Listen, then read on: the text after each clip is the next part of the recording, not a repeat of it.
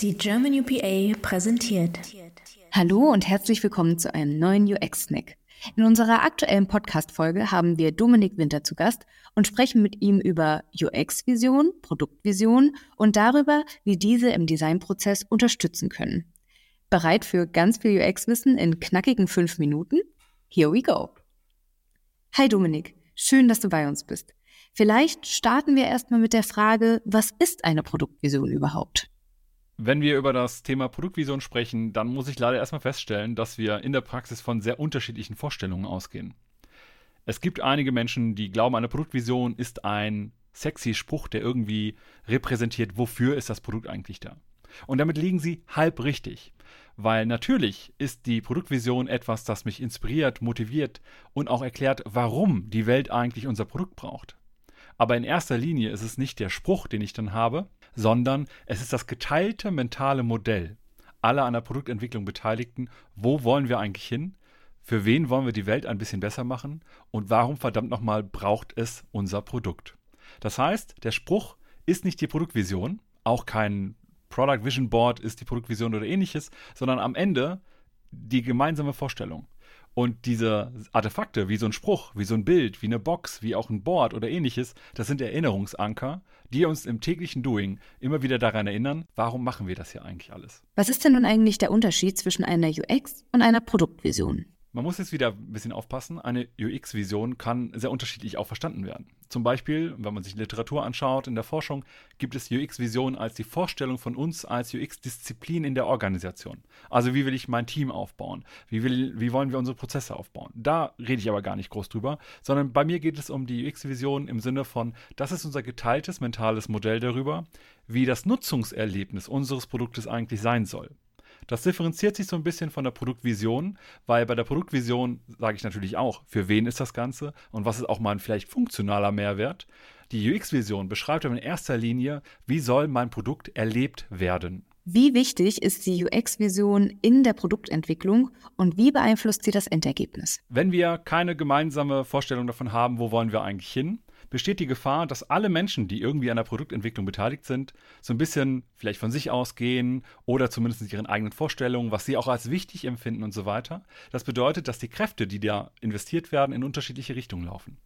Eine Vision zu haben, und es ist sogar egal, ob die UX-Vision oder Produktvision im Allgemeinen, eine Vision hilft uns, dass wir all unsere Kräfte in die gleiche Richtung forcieren bei einer UX-Vision ist jetzt der große Vorteil, dass wenn wir das vorher vereinbart haben, wo wollen wir eigentlich hin? Also indem wir beispielsweise bestimmte UX-Aspekte definieren, wir wollen als besonders modern wahrgenommen werden, als freundlich, als sympathisch, als unterstützend oder ähnliches, dann kann ich jetzt auch als Designer beispielsweise, aber genauso gut auch als Produktverantwortlicher entscheiden, das, was ich hier mache, in welche Richtung soll es auch wirken und kann das als Reflexionskreislauf immer wieder mitnehmen und immer wieder auch meine eigene Arbeitsweise anpassen.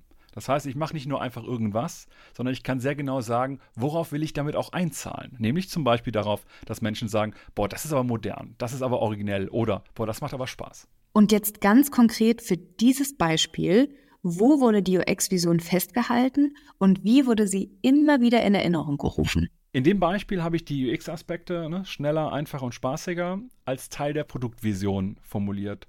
Und die Produktvision lebt eigentlich nur in unseren Köpfen. Aber ich bin ein großer Fan davon, eine Wand zu machen. Zu der Zeit war es vor allem so, dass wir eh im Büro waren. Dann habe ich eine physikalische Wand, wo ich alle wichtigen Informationen über mein Produkt dranhänge. Damit immer, wenn irgendwer vorbeikommt, auch das Team in Diskussion mit dem Finger auf bestimmte Informationen zeigen kann. Zum Beispiel habe ich gesagt, für Menschen wie Erik. Die Beschreibung der Persona ein großes Flipchartblatt, hängt an der Wand. Ich kann jedes Mal da hingehen und darüber aufzeigen, so was, was glauben wir denn, wie würde Erik das finden? Ich kann aber eben auch woanders drauf zeigen und sagen, hier schnell, einfach und spaßig. Wie zahlt das denn darauf jetzt ein? Das heißt, ich habe es einfach sichtbar.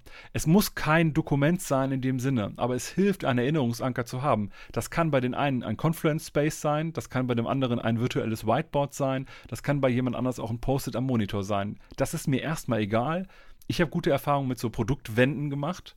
Und da die in den letzten Jahren dann doch eher von physisch auf ähm, digital gewandelt sind, ich habe meistens ein Miro-Board und darauf sammle ich dann diese Informationen und kann da auch immer wieder darauf gehen. Das heißt, bei Diskussionen rund um die Gestaltung des Produktes habe ich einen zentralen Ort, wo ich all diese Informationen und nicht nur die Visionsstatements, sondern auch alles, was dazugehört, irgendwie sehen kann.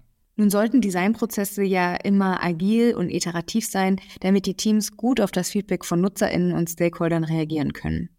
Könntest du uns noch mal zusammenfassen, wie die Produktvision an dieser Stelle unterstützen kann?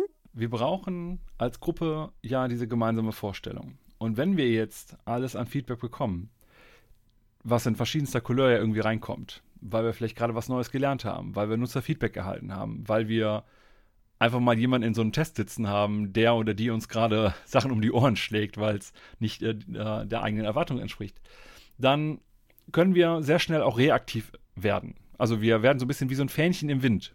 Wir können also sehr schnell auch überlegen, wir reagieren auf sämtliches Feedback sofort. Aber das ist es vielleicht gar nicht. Das ist es vielleicht gar nicht, weil wir wollen ja auch sowas wie ein Profil haben.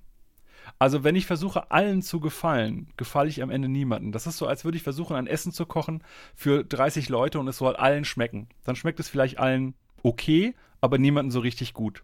Und ich glaube, auch an der Stelle ist es wichtig, da eine Vision zu haben, weil wir unter Umständen auch merken, von wie vielen Leuten kommt denn dieses Feedback? Oder wie viel, wie viel Learning haben wir denn in dieser Ecke? Ist die überhaupt für uns relevant? Vielen Dank, Dominik, für diese detaillierten Einblicke. Und wenn du jetzt neugierig geworden bist, dann hör doch sehr gerne in die lange Folge mit Dominik rein. Wir wünschen dir auf jeden Fall viel Freude dabei, freuen uns wie immer über Feedback und wünschen dir einen wunderschönen Tag. Bis bald!